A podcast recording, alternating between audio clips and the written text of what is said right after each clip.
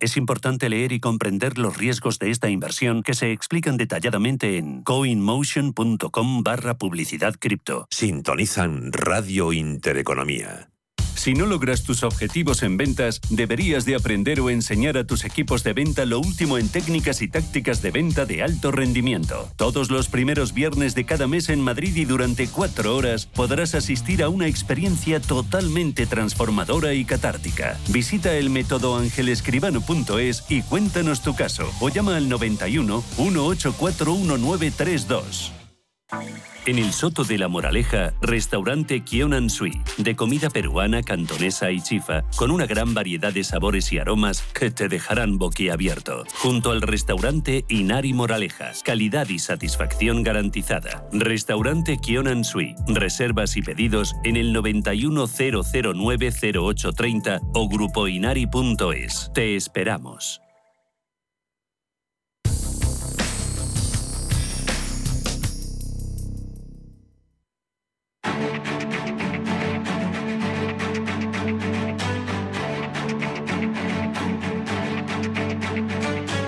Capital Intereconomía, el consultorio.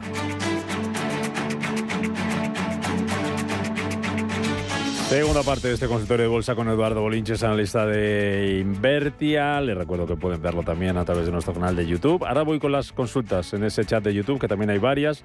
Tenemos que ir muy rapidito con todo y con estas tres bolinches que teníamos pendientes, ACS, Telefónica y Enagas. Dime una pinceladita de cada una de ellas o qué hacemos. Y STF de la Bolsa Mundial, si, si está para comprarlo ya, ¿cuál, ¿cuál nos recomiendas y si es para ya?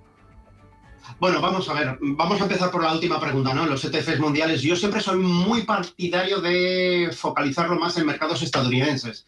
Si lo que se quiere hacer es un ETF a nivel mundial, pues hay varios. A mí me gustan dos eh, o miro sobre todo dos variables. Primero, la, gestora, obviamente, son todas muy grandes, pero que sean de renombre. Lo más importante, que sean de acumulación, no de reparto de dividendos. Aquí se trata de conseguir la mayor fuerza que existe en el universo, ¿no? El interés compuesto. Y luego que también tenga una comisión interna eh, muy barata. Nos podemos encontrar, y si miras mi pantalla y la pincháis, nos, eh, podemos encontrarnos con el Vanguard, por ejemplo, podemos irnos al más famoso de todos, que es el SPDR del MSI.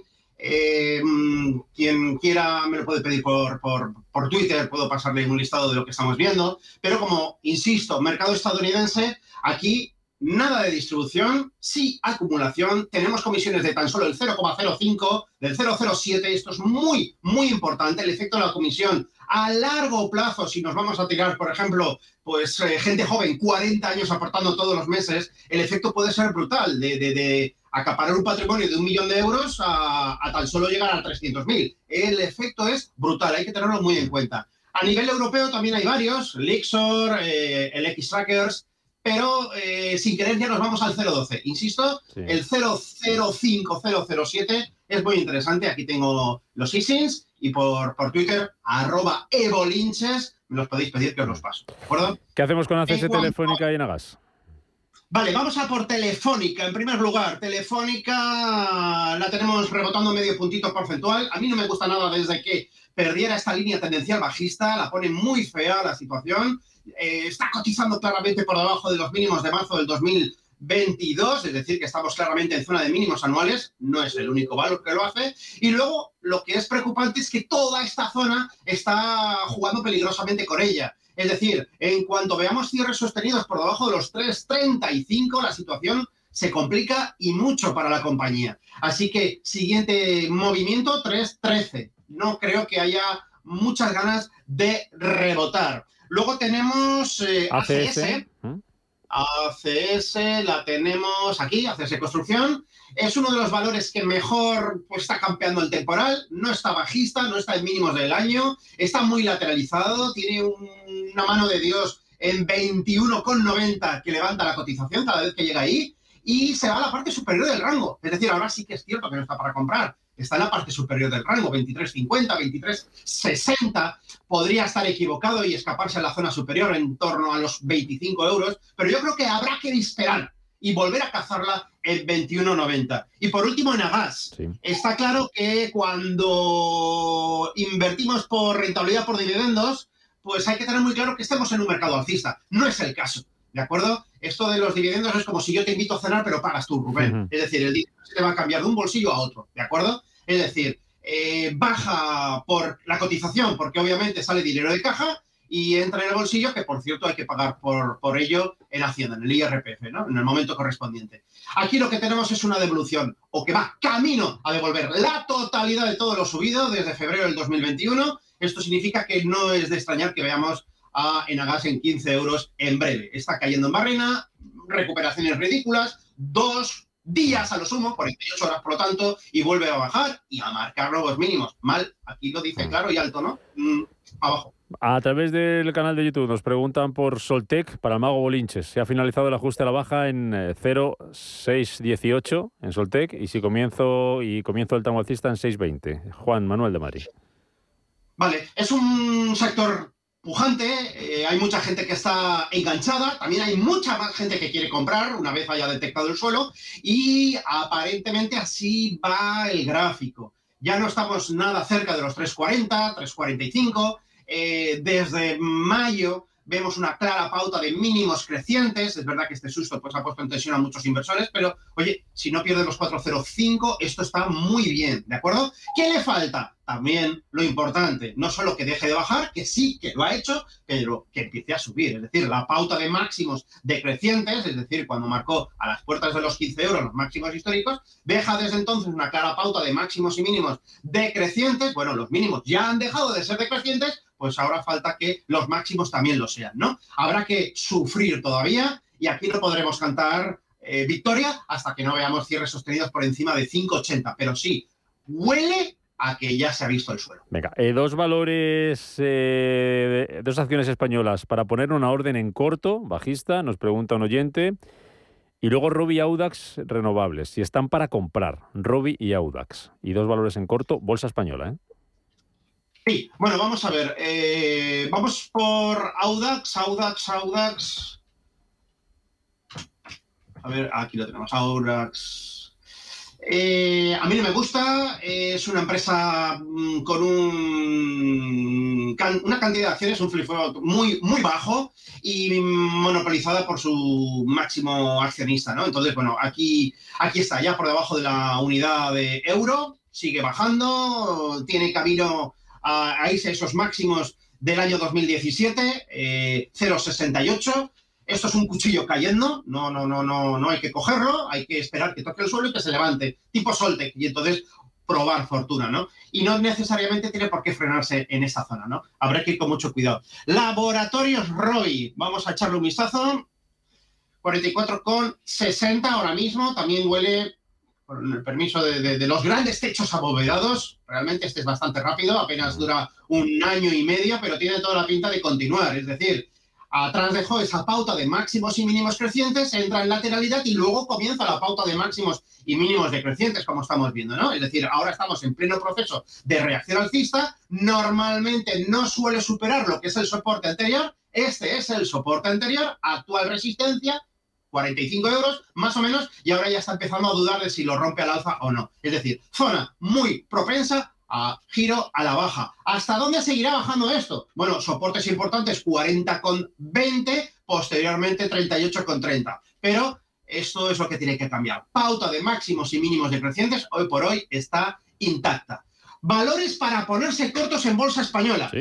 Pues eh, no hemos llegado al momento, como decía antes del parón publicitario, de hacerlo en la banca, pero habrá que estar ojo a visor ahí, ¿no?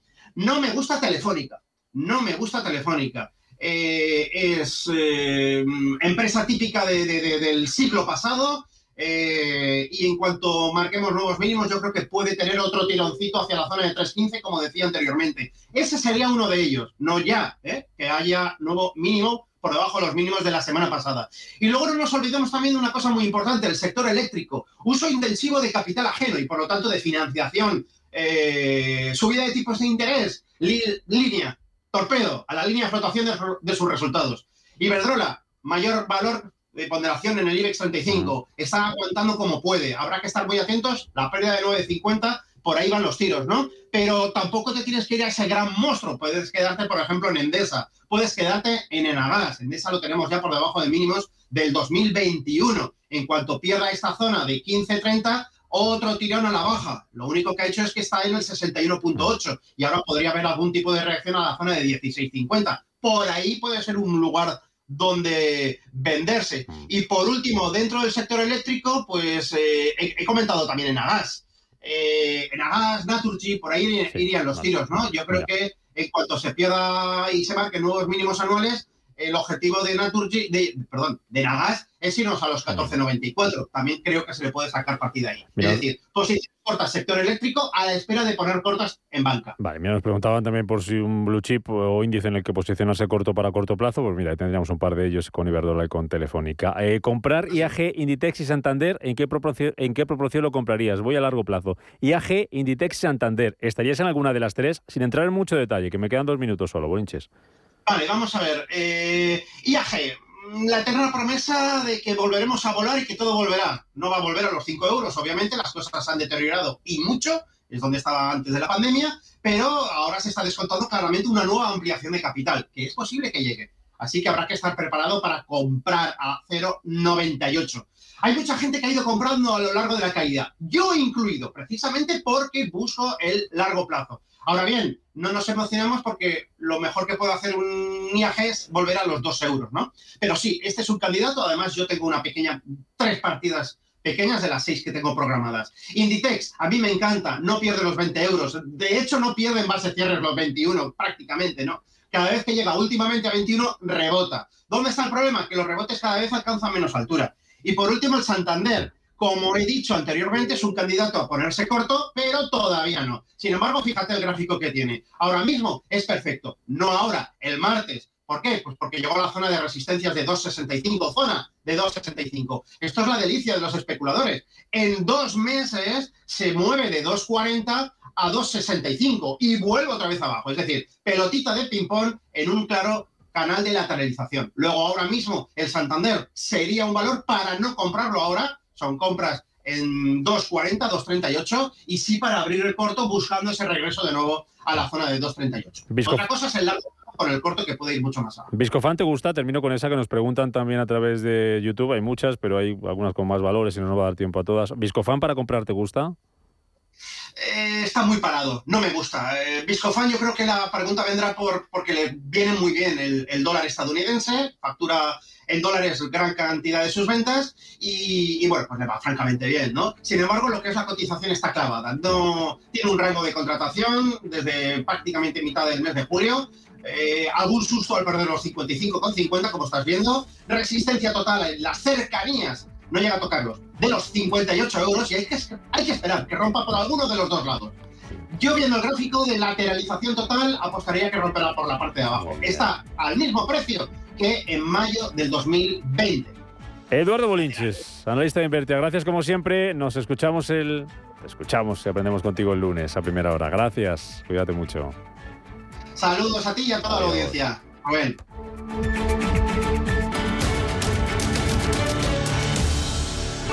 Bontobel Asset Management calidad suiza con el objetivo de obtener rendimientos superiores a largo plazo. En Bontobel Asset Management siempre estamos a la vanguardia de las inversiones activas en bonos y acciones. Para más información, entre en nuestra página web bontobel.com barra am. Bontobel Asset Management, su especialista global en fondos de inversión. Si necesitas una tasación oficial para solicitar una hipoteca, para una herencia, para conocer el valor de tu patrimonio, tu empresa es Global, con V de valor. Somos una firma líder en tasaciones oficiales homologadas y en servicios integrales de valoración, ingeniería y consultoría inmobiliaria, con más de 35 años de experiencia, rapidez online, rigor y garantía de servicio. Recuerda, Global se escribe con V de valor. Global.es. Si caminas solo, irás más rápido. Si caminas acompañado, llegarás más lejos. Luna Sevilla es su asesor patrimonial de referencia. Prestando nuestros servicios como agentes de Caser Asesores Financieros, somos una empresa con amplia experiencia profesional y una clara apuesta por la formación de calidad, la información transparente y objetiva y por el asesoramiento financiero personalizado y continuado. Si desea más información, visite lunasevilla.es o llámenos al 91 762 3442. ¿Te han encargado organizar una reunión de trabajo y no sabes por dónde empezar? No lo dudes. rafaelhoteles.com. Hoteles modernos, bien situados, con aparcamiento y salones con luz natural, además de un servicio especializado en la organización de cualquier tipo de evento. Llama al 902 100 015 o consulta rafaelhoteles.com. Los viernes a las 10 de la noche nos visita un gato, el gato gourmet. En Radio Intereconomía, Andrés Sánchez Magro presenta una guía semanal gastronómica, enológica, de restaurantes, literaria, musical y con todos aquellos ingredientes para cocinar la buena vida. El Gato Gourmet, con el patrocinio de Marqués de Riscal, los viernes a las 10 de la noche en Radio Intereconomía.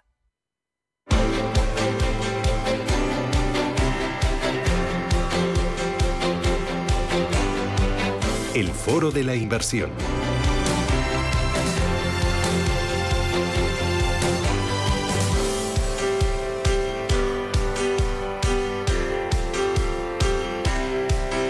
En este foro de la inversión, cada día, al filo de las diez y media de la mañana, les proponemos estrategias concretas de inversión para diversificar su cartera, para aportar rentabilidad y para eh, también descorrelacionar de algunos otros activos que usted tenga en cartera. Em, en esta ocasión vamos a poner el foco en una estrategia que nos va a presentar DIPAM. Nicolás da Rosa, ¿qué tal? Buenos días. Hola, muy buenos días. Nicolás da Rosa es International Sales de DIPAM para España y Portugal. Oye, y en el equipo me ha dicho un pajarito, estáis de enhorabuena porque esta misma semana habéis celebrado un gran galardón por parte de CityWire, una de las eh, revistas de más prestigio a nivel internacional en Reino Unido, en España, eh, muy seguida por todo el sector. Y creo que vosotros habréis brillado muchísimo, ¿no? Sí, efectivamente, fue, fue la noche de PAM, o sea, con seis nominaciones, tres premios, o sea, tuvimos el, tuvimos, tuvimos el premio del mejor fondo de deuda, eh, deuda de mm, mercados emergentes y moneda local. Eh, los propios gestores eh, fueron eh, premiados también, Hugo Verdier y Michael Van der Els, y luego tuvimos también el premio del mejor fondo de equity global. Enhorabuena. Sí, sí, sí, no, no desde luego estamos eh, contentísimos. Fuisteis la gestora más premiada. La gestora más premiada, efectivamente. Bueno, que yo os vi ahí en el escenario a todo el equipazo con el premio, con los premios y, bueno. Sí, sí, pues es el resultado de mucho, mucho trabajo durante muchos años y, bueno, muy, muy contentos desde luego de, haber tenido estos tres premios. Bueno, y de productos consistentes y de un equipo gestor muy consolidado con una alta experiencia, ¿no? Y que conoce muy bien el mercado y las temáticas. Desde luego, sí. bueno, eh, recuerda los tres, eh, eran tres, ¿no? Los fondos premiados, para que el oyente le, suene. Sí, tres. O sea, em, es el DEPAM L, em, Bond Emerging Market Local Currency. Eh, luego tenemos eh, Equity Global, o sea, dentro de Equity Global es el DEPAM B Equity World Sustainable y luego pues los gestores del Fondo de Mercados Emergentes han, han, sido premiados.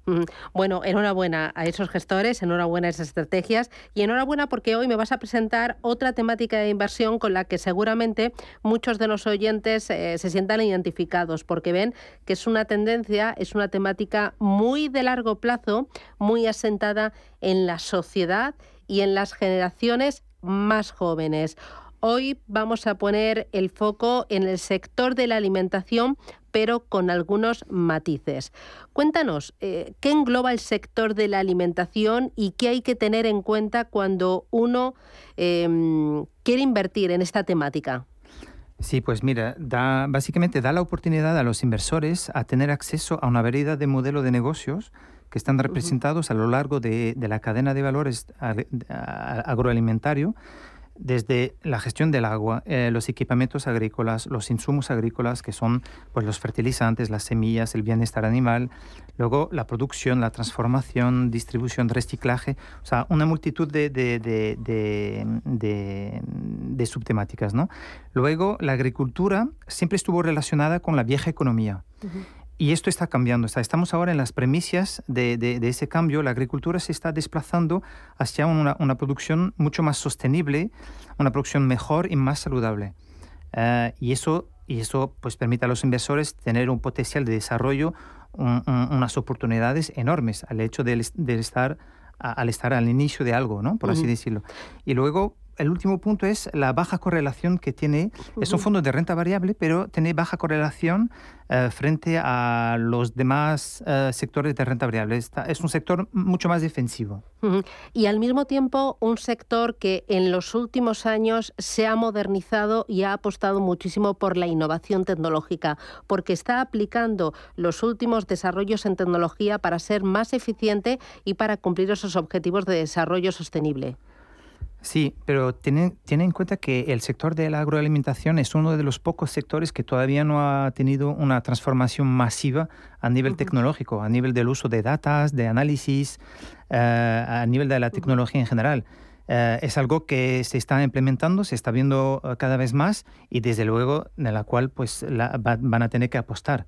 Y vamos a tener que tener vamos a tener que tener esa ayuda de la tecnología para poder, pues, eh, para poder dar de comer a, todo el mundo. Cuando me hablas de la cadena de valor, yo estoy pensando en agricultura, estoy pensando en comercialización, estoy pensando en distribución, estoy pensando en la tecnología aplicada a cada uno de esos procesos para ser más eficiente y más sostenible. Eh, ¿Qué invierte exactamente el, eh, este fondo de inversión, el DIPAN?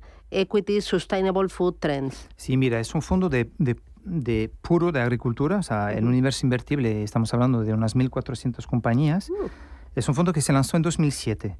El objetivo aquí es invertir en las mejores compañías, estamos hablando de unas 40, 50 compañías, eh, que contribuyen positivamente a los ODS relacionados con todo este mundo de los alimentos. ¿no? Eh, básicamente eh, son compañías que ayudan a aumentar todo lo que es la productividad, la calidad y todo esto dentro de eh, o sea, respetando el medio ambiente. ¿no? Eh, no invertimos en commodities directamente, no lo hacemos, vamos únicamente a través de compañías. Y para darte una idea, em, el equipo primero identifica las temáticas, mm, las temáticas de la, de la cadena agroalimentaria eh, con más crecimiento, con más potencial. ¿no? Para darte algunos ejemplos, pues tenemos compañías, una de las temáticas es compañías de plantación, agrotecnología, de procesamiento, de packaging, eh, bueno, pues algunas temáticas representadas en el fondo, ¿no? Y luego a partir de ahí, pues con la ayuda de nuestro equipo de, mm, de, análisis, pues elegimos las subtemáticas. Para darte otros ejemplos, en subtemáticas tenemos, por ejemplo, los fertilizantes, las semillas, la salud animal, em, la logística, eh, el equipamiento de las, eh, en las granjas. Y luego llega una segunda etapa que, en la que se trata ahí de elegir las compañías, ¿no? Ah, y aquí se, se, trata de elegir las mejores compañías, ¿no? No se trata de rellenar la temática, por eso la cartera tiene esos 40, 50 valores que son los, los, mejores valores dentro del mundo agrícola em, eh, eh, en el mundo. Te, te voy a dar un, apenas un ejemplo de una cadena de valores. Si cogemos la cadena de valor de, del queso, por ejemplo, en el queso, pues tenés a esta hora a mí me da hambre, que lo sepas, ¿eh? que nosotros pues... madrugamos mucho en el equipo, que esto es casi como nuestra hora del aperitivo. Sí, bueno, pues a, ver si...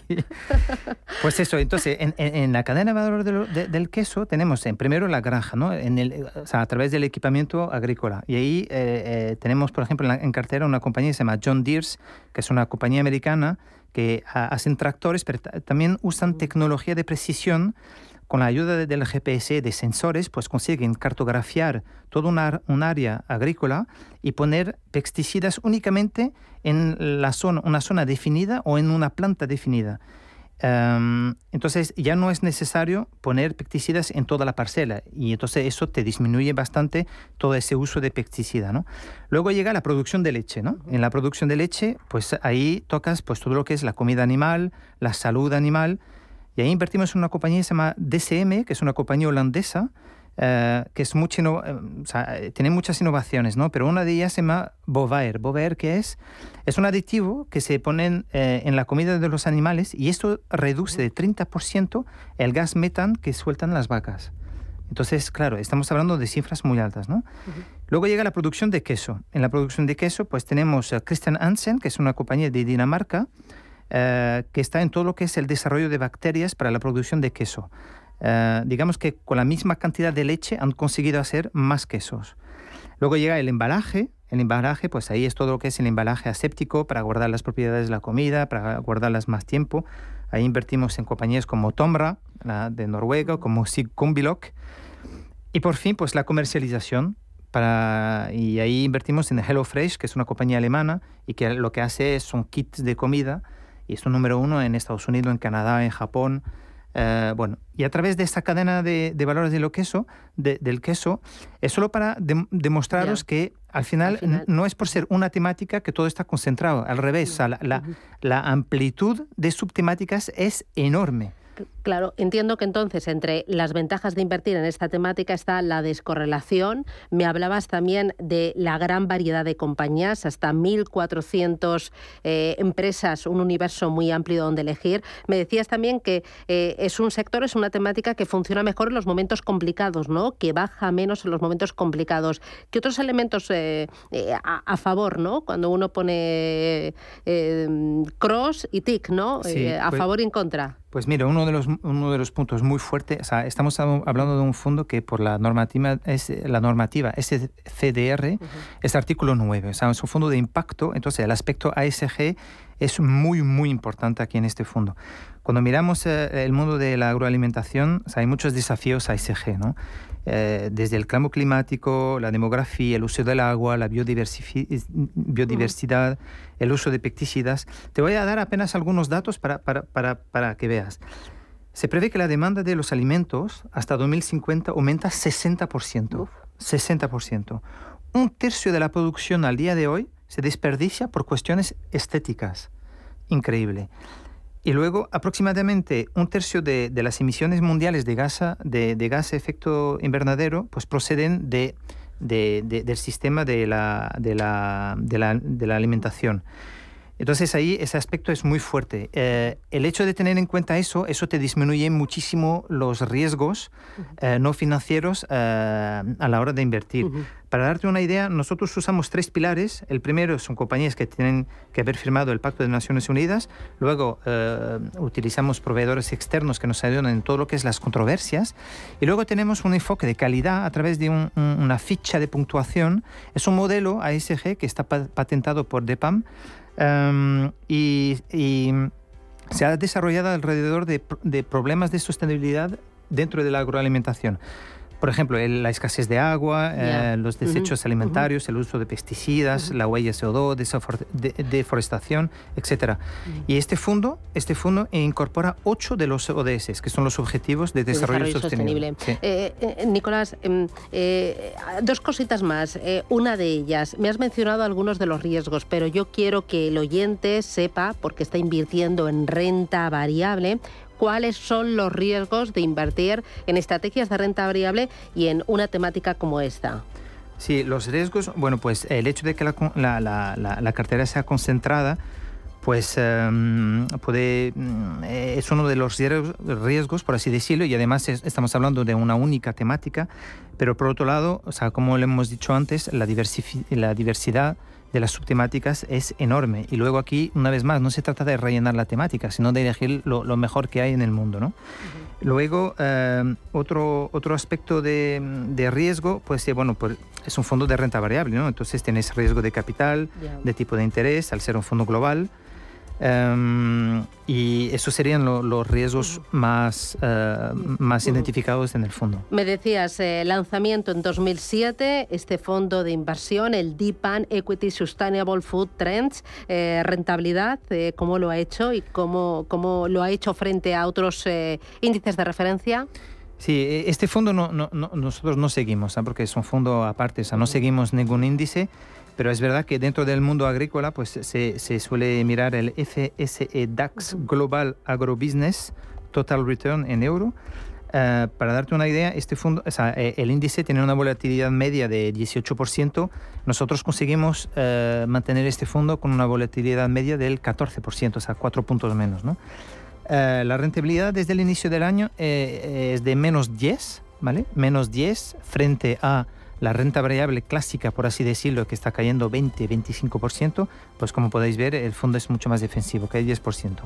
El año pasado acabó el año en, 22% en positivo, en 2020 eh, más de 4,5% y en 2019 otros 22% en positivo. Si miramos la rentabilidad a tres años anualizada, eh, tenemos una rentabilidad superior al 9,5%. Muy bien. Pues Nicolás da Rosa, International 6 de DIPAM para España y Portugal. Enhorabuena por esta estrategia y enhorabuena por esos galardones de Citywire. A seguir trabajando y ofreciendo soluciones de inversión a vuestros clientes. Cuídate mucho y nada, dale un abrazo fuerte a todo el equipo. Muchas gracias. Gracias, adiós.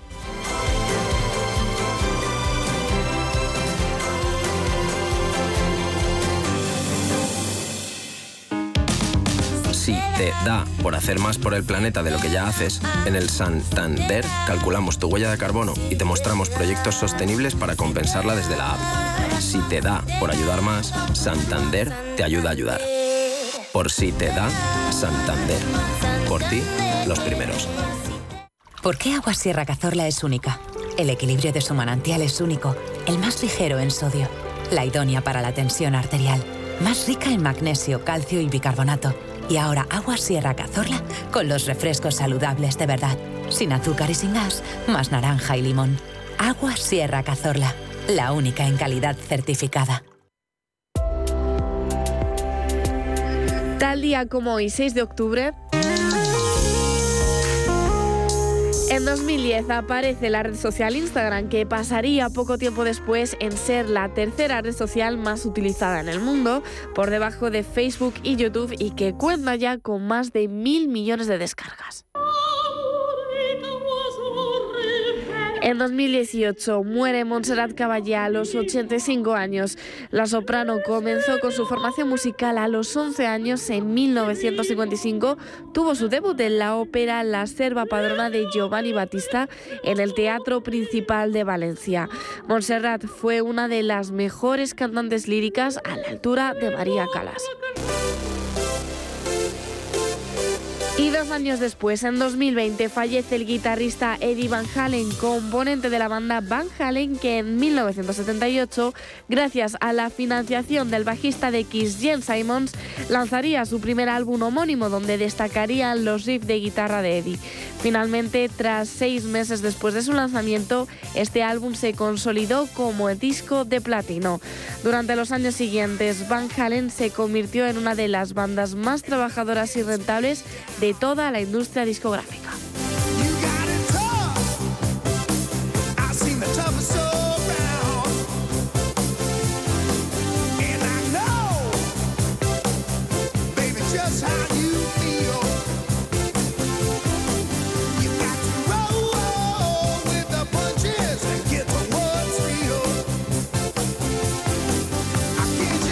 Capital Intereconomía con la educación financiera. ¿Buscas un broker para operar en el mercado americano? Opera con eBroker al alza o a la baja en más de 750 CFDs de las principales acciones USA, con plataformas de trading avanzadas y la garantía y solvencia que solo un broker español especializado en derivados puede ofrecerte. Abre ahora tu cuenta demo totalmente gratis y pon a prueba tu trading. ebroker.es, reinventando el trading. Nace Dirigentes Club, un espacio único donde cruzamos las historias de nuestros dirigentes, un entorno de networking para generar vínculos profesionales, la mejor plataforma de nuevos conocimientos y tendencias, un club donde ofrecemos a nuestros dirigentes los mejores planes y servicios, porque juntos alcanzamos el éxito, porque juntos sumamos. Descúbrelo en dirigentesclub.com. Si tu pasión es la caza, sueñas con el sonido del río mientras lanzas tu caña o simplemente disfrutas del campo y la naturaleza, este es tu programa. Caza, pesca y naturaleza. Todos los sábados y domingos de 7 a 8 de la mañana en Radio Intereconomía. Coordina Marcos Ruiz.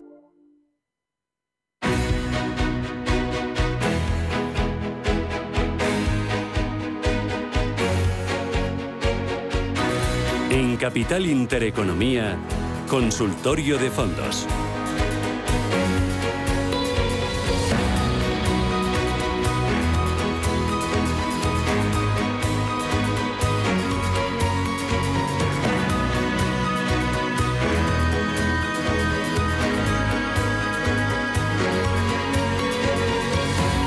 Hoy con Daniel Pérez, que es el lector de fondos. Daniel, ¿qué tal? Buenos días. Hola, ¿qué tal? Buenos días a todos. ¿Qué tal? ¿Cómo va la semana? Muy bien, viendo estos eh, mercados que no paran de, no nos dan un respiro, no paran de moverse, a ver, a ver cómo avanza todo y con muchas ganas de, ver cómo, cómo va acabando el año. Oye, en este entorno es la liquidez una opción. Eh, ¿Qué te parecería eh, colocar parte del ahorro en depósitos o deuda muy a muy corto plazo para, para, para aguantar el temporal, al menos para no, no perder en renta variable y para mm, tener más visibilidad que en un fondo de renta fija más global? Sí, aquí uno de los problemas de, los depósitos o estos fondos incluso garantizados que empiezan a, ver ahora es que tienes que bloquear el dinero un tiempo, ¿no? Y, con una inflación como la que tenemos, eh, bloquearte el dinero para ganar un 0,8 o un 1%, cuando tenemos una inflación del, del 8, del 9, bueno, de lo que queramos ver, eh, se me antoja complicado, ¿no? Y para mí en un entorno tantas caídas, tanta volatilidad es oportunidades. Entonces, yo para el que está muy asustado, sí que, bueno, tener un fondo de renta fija a corto plazo, un monetario puedo llegar a ver, ¿no? Como algo táctico para entrar, pero bloquear el dinero de forma larga en un momento de oportunidades como puede ser este, no termino de verlo, la verdad. Pero bueno, aquí siempre entra el, el perfil de riesgo de cada uno y su percepción de, de, lo que puede pasar, ¿no? Que recordemos que estar tranquilo con el dinero es lo más importante. Em, para los ahorradores que estén invertidos en renta variable y que tengan caídas este año del 12, del 15, del 20, del 22%, ¿qué hacer? ¿Aguantan porque la tormenta escampará o es mejor tomar la decisión de traspasar el dinero a, un fondo mucho más, eh, más conservador? Sí, aquí el, yo solo le recomendaría esto último que acabas de comentar, de traspasar a, un poquito más conservador a defensivos, a la persona que ha llegado al límite, ¿no? Esa persona que, que, haya descubierto que su perfil de riesgo era peor, era más bajo del que pensaba, que no esté gestionando bien esto y demás, porque es mejor reducir posiciones en una situación en la que estés mal mentalmente y no estás gestionando bien las caídas, que arriesgarte a continuar y salir escaldado del mercado, vender más abajo o incluso salir del mercado para siempre, ¿no? Eh, si no es una persona de este perfil, ¿no? Que simplemente pues esté aguantando las caídas y esté bien, yo no puedo decirle a nadie que en un menos 25, menos 20, menos 30, eh, según evidentemente las cartas y el mercado, salirse, ¿no? Yo, de hecho, estoy más enfocado a aprovechar los momentos de oportunidades y aprovechar las caídas en salirme. Pero, como digo, aquí hay dos, dos corrientes, ¿no? Porque es verdad que hay mucha gente que lo está pasando mal y que cree que esto va a ir a mucho mayor, a mucho más. Entonces, bueno, esos perfiles sí que se puede entender, bajar un poco el riesgo eh, para ajustar a su perfil, ¿no? Pero en general, como recomendación o como idea de inversión, salirse en un mercado que ha caído tanto y, demás, yo no lo termino de ver y no es lo que yo recomendaría, Muy bien. Eh, y luego, para eh, ese ahorrador, que quiere estar en renta fija. ¿Hay ahora mismo ya oportunidades? Porque estoy escuchando a muchas casas de que ahora ya sí merece la pena empezar a invertir en renta fija, aunque los tipos reales sigan siendo negativos, pero ya sí, que uno y el gestor puede empezar a, encontrar rentabilidad.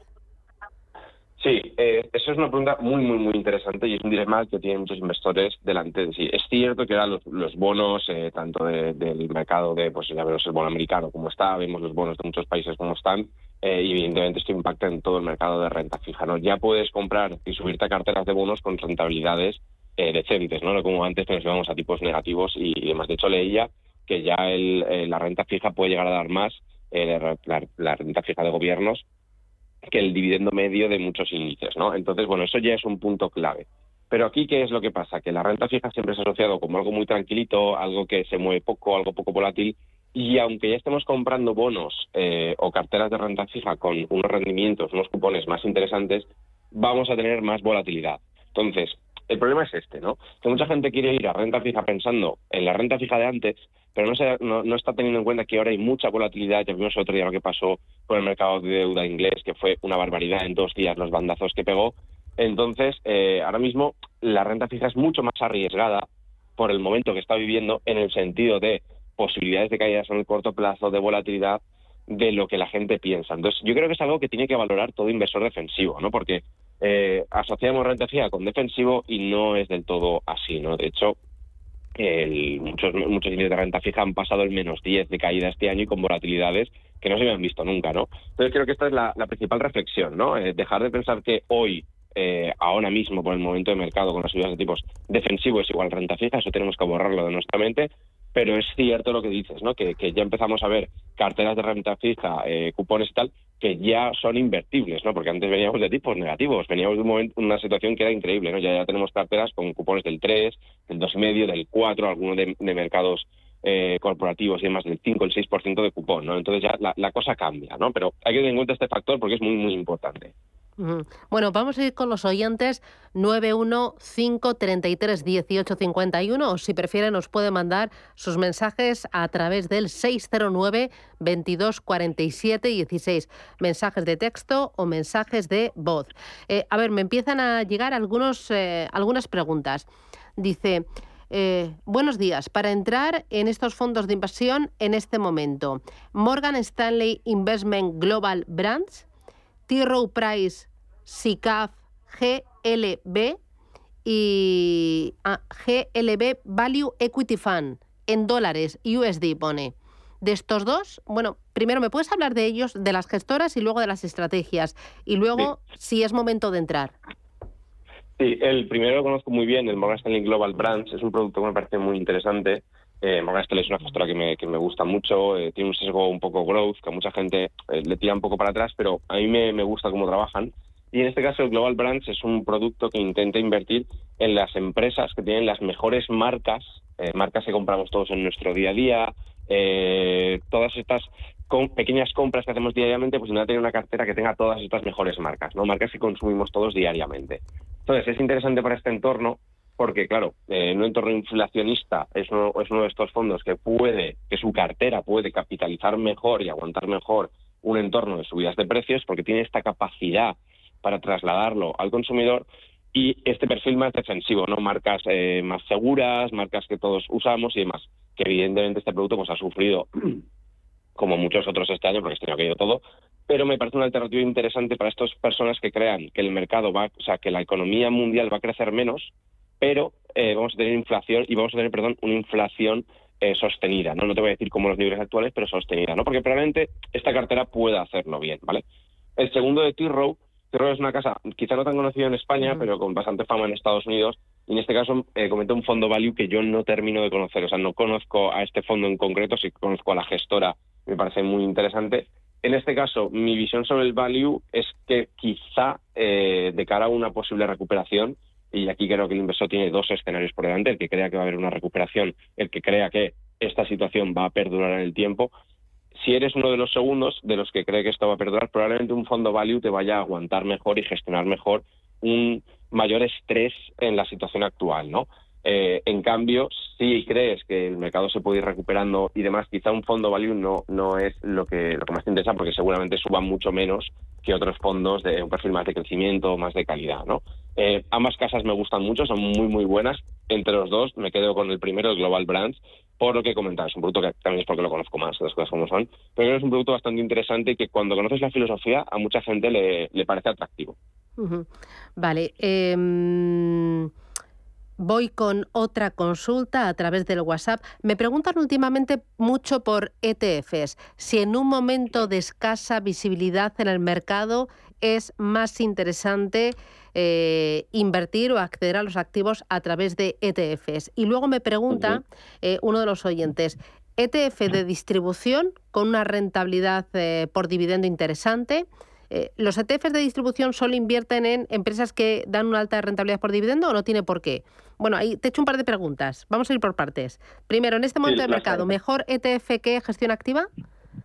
Mira, te, cuento, ETFs normalmente la gran ventaja que tiene es la agilidad, ¿vale? Entonces, es verdad que, por ejemplo, estos días que hay mucho bandazo, eh, el otro día pues un más tres, luego un más dos, tal, y, y caída un día, pues un ETF es como una acción, entonces puede salir en, en, cualquier momento de mercado durante el día, ¿no? Y hacer un poquito más de, por así decirlo, trading, ¿no? Y más agilidad.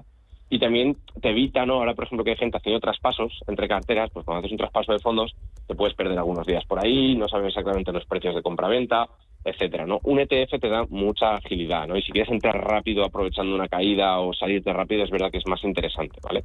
Eh, no creo que haya que asociar pasiva o activa, porque en este caso hablamos del, formato del vehículo, ¿no? de cómo es un ETF, cómo funciona y cómo es gestión activa. Aquí, por cierto, aquí pensamos que los ETFs son de gestión pasiva y en Estados Unidos hay muchísimos ETFs activos. Lo que es que, por desgracia, aquí hay poquitos, ¿vale? Pero, pero también los hay. Luego, la segunda pregunta, si, eh, si es interesante una distribución y acumulación y si solo son de dividendo, ¿vale? Eh, esto aplica también a los fondos, interesante, ¿vale? La pregunta vale para los dos. Tú puedes comprar un producto ETF o fondo que sea de acumulación o de distribución. Esto significa que de lo que vaya ganando, o según un calendario de pagos, eh, según las reglas que tenga en folleto el propio ETF o el propio fondo, irán repartiendo parte de los beneficios. A mí no me termina, porque yo prefiero que sea el propio inversor quien se cree a sí mismo su propio dividendo y se paga a sí mismo cuando él quiera, ¿no? Pues tienes una cartera, si gana, pues sacas dinero, si no gana, inicial dinero, lo sacas igualmente y consumes capital, ¿no? Eh, para mí tiene más sentido hacerlo así porque te lo puedes planificar y demás. Pero es verdad que hay gente pues, que sigue con esta mentalidad de que quiere que le den una parte e ir, a, ir sacando poco a poco. Pues un producto de distribución puede ser interesante, tanto fondo como ETF. Y aquí es interesante que el inversor vea eh, cuál es la política de reparto de este fondo, porque lo sé que lo hacen trimestral, lo hay que hacer a cierre de años y beneficios, en fin, aquí hay casuísticas, ¿vale? Y es interesante entenderlo. Sobre la última pregunta, que más aquí hay muchos errores, y es si solo pueden ser eh, fondos de dividendo. Esto es falso. La gente piensa que un ETF o un fondo de, distribución son solo pues dividendos de empresas o de renta fija que reparten. Esto es totalmente falso. Tú puedes comprar el fondo de renta variable tecnológica más arriesgado y que tenga una clase de distribución. O sea, no tiene nada que ver. Es cierto que suele haber correlación, ¿Qué quiero decir con esto? Que los productos que la gente compra de distribución suelen tener estrategias centradas en pues eh, acumular dividendos y distribuirlos, un pelín más defensivos. Hay productos que mezclan renta variable y renta fija con, con mentalidad de lo que vayan cobrando vía dividendo cupón, sacarlo fuera. Hay cierta correlación, pero no necesariamente es así, ¿no? Entonces podemos, yo mucha gente, a mucha gente le digo que si quieres distribución, no tienes que cambiar tu cartera, porque probablemente tus propios fondos ya tengan este tipo de clases. Vale. Oye, ya, eh, lo último y muy rapidito. José Luis, buenos días. Hola, buenos días. Dígame. Mire, eh, enhorabuena por su programa, lo primero. Y luego quería, me han ofrecido participaciones del fondo CaixaBank Deuda Pública España-Italia 2025-3. Quería saber qué tal comportamiento está teniendo este fondo, única y exclusivamente. Gracias, muy amable. Muy rapidito, ¿lo tienes en el radar, Daniel? Sí, nos preguntan mucho porque se nota que CaixaBank está haciendo una distribución intensa del, del producto. Ya creo que es la tercera vez que nos preguntan. Eh, a mí es un producto que no me gusta, es un producto de compra deuda de España y de Italia a 2025. Desde que lo lanzaron creo que ha caído un poco, lo, lo miré otro día, ha caído y más por el movimiento de la renta fija. Pero yo creo que hay muchas alternativas mejores que comprar un fondo de renta fija de deuda española e italiana a tres años, la verdad.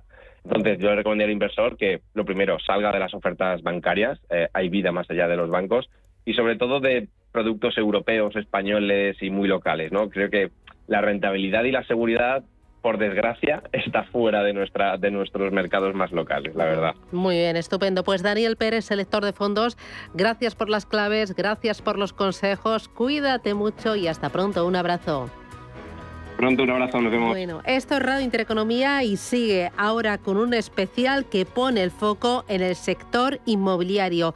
Con Elena Fraile y con tres invitados de excepción van a tomar el pulso a este sector tan importante para la economía y que ahora mismo tiene que navegar como el resto en un entorno de subidas de tipos de interés, de recesión y también de antiinflación. Especial inmobiliario aquí en Radio Intereconomía.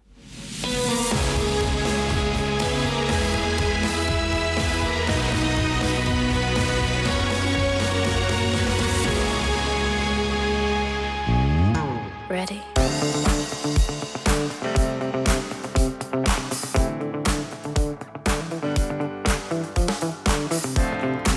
A todos nos gusta estrenar y más en otoño, por eso solo hoy jueves en el corte inglés, para que vivas el otoño como te gusta, te lo ponemos fácil con un 15% de regalo en todo, para canjear en próximas compras a partir de mañana del 7 al 13 de octubre, en moda, accesorios, zapatería, deporte, hogar y juguetes. Aprovecha esta gran oportunidad para llevarte lo que quieres. Vive el otoño en el corte inglés con un 15% de regalo en todo, solo hoy en en la web y también en la app del Corte Inglés. Consulta las condiciones de esta promoción.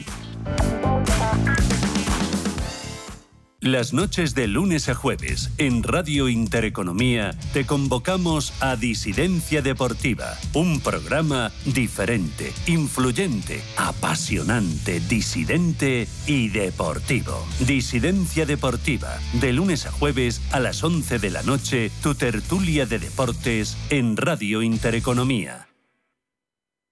Musiconomía un programa musical con otra perspectiva. Los domingos a las 8 de la tarde en Radio Intereconomía, Álvaro Martín Cicero invita a músicos para que nos hablen de lo suyo y a la vez de tendencias, cómo se enfrentan a la industria musical, crowdfunding y naturalmente escucharemos sus creaciones. Musiconomía, un programa de música distinto. Los domingos a las 8 de la tarde en Radio Intereconomía.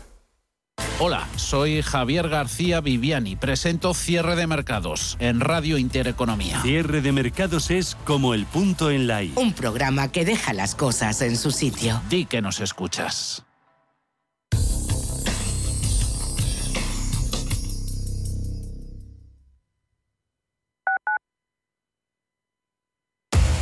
Somos aquello que siempre quisiste ser. Creamos aquello que siempre quisiste tener. Las reglas del juego han cambiado.